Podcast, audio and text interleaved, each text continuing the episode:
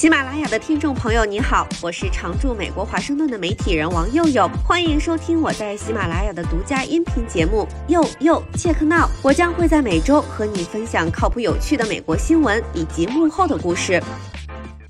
前一阵回国，跟四年前上次回国相比，一个巨大的变化是满大街都是电动车，更别提打到的几乎全是电车，偶尔打到特斯拉。这跟我在美国生活以及在南欧旅游的体验完全不同。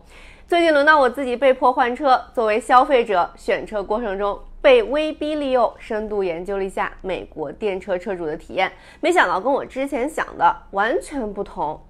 大家好，我是王佑佑，欢迎收看这期节目。年前我家的主要用车被逆行的疯子撞报废了，幸好人没事儿。在选替换车的过程中，我基本上只在看油车，没怎么考虑电车。主要是因为，除了去年年初到年中受通胀和俄乌战争影响，美国油价一度飙升，但总体上油价还比较稳定。现在八十七号油是一加仑三点六美元，九十三号是每加仑四点三美元，再加上我现在住的公寓车库没充电桩，不是很方便充电。结果最近有个换电车的动力。美国去年不是通过了一个通胀削减法案吗？最近法案里跟电车税收优惠相关的规则扩大了，规定从今年六月起，购买新的插电式电动车或者是燃料电池车。买来自用不转售，主要在美国开，可以享受最多七千五百美元的税收优惠。单身收入在十五万美元以下，已婚夫妇加起来三十万，或者是户主收入在二十二点五万美元以下，可以拿满优惠。然后随着收入的增加递减，再加上华盛顿特区市政府豁免了电车的消费税，所以电车成为一个有点诱人的选项。选择不是很多，符合条件的纯电动车一共是五家。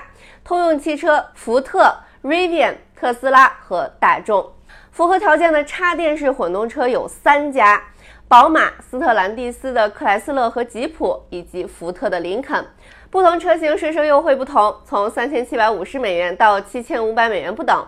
特斯拉的 Model 3和 Model Y 都符合最新的标准，于是我就去试驾了。体验怎么说呢？开惯了油车，第一次开纯电车有点不习惯，感觉在开一个大电动玩具。加速因为没有发动机起劲儿的声音，心里没有预期，还是会吓到自己。但为了享受优惠，这些总归都是可以适应的，对吧？再加上店员说，最近 Model 3因为有库存还在打折，算下来大概三万美元就可以提车。在我有些心动，就需要个理由劝服自己不要冲动消费之际，在网上一查，即使华盛顿这么蓝、这么鼓励电车的地方，充电基础设施还是不尽如人意。特斯拉的超级充电桩只有两个，普通充电桩三十五个，其中七成是在酒店的车库里，所以在这些地方去充电还需要交额外的停车费。刚才提到我住的公寓里是没有充电桩的。如果我买了特斯拉，里程焦虑这个我完全受不了。这还是日常开，更别说去山里、海边、中西部长途旅行了。平时感觉在华盛顿看挺多人开电车的，所以大家都能克服这种里程焦虑吗？一查官方统计数据，目前在华盛顿特区注册的所有车里面，电车才占百分之零点七四。What？这么低，太意外了。难道开电车的都住我家附近吗？而即使这么低的占有率，在全美还能排第三，前两名是加州和夏威夷州，占比最少的南美达科他州和西弗吉尼亚州占有率才百分之零点零二到百分之零点零四。全美国范围内，在美国注册的二点五亿辆各种类型的汽车里，电车只占不到百分之一。所以，即使美国联邦政府和地方政府出台了税收抵免、退税、打折各种激励措施，还是没有大幅提高电车的占有率。最主要的原因之一还是基础设施跟不上。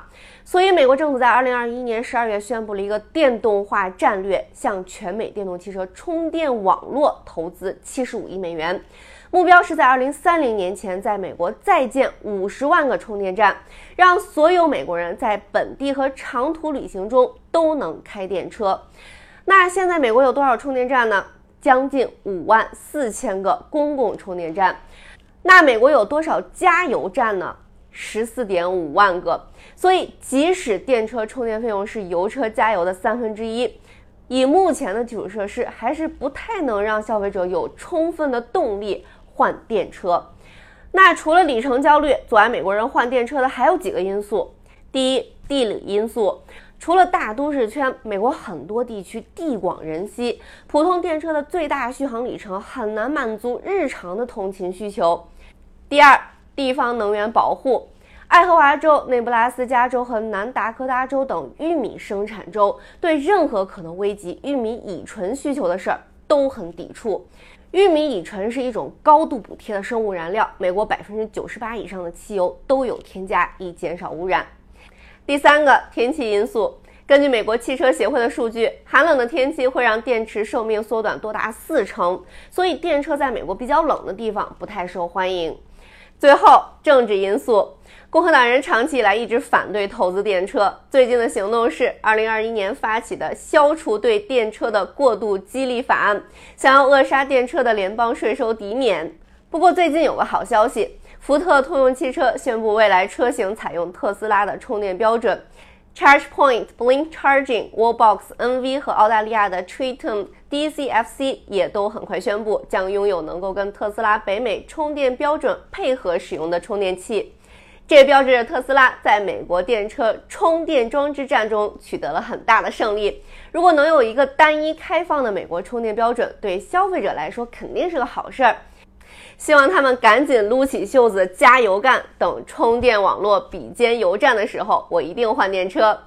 我现在买车的主要诉求有：冬天可以拉雪板，夏天可以拉遮阳伞，去机场能拉至少两个大行李箱的储藏空间，方便出远门旅行，不要太吃油。大家有什么推荐的车型，欢迎发在留言区和弹幕。感谢收看这期节目，我是王悠悠，再会。以上就是本期节目，我是王悠悠，欢迎在喜马拉雅订阅收听。悠悠切克闹，我们下期再会。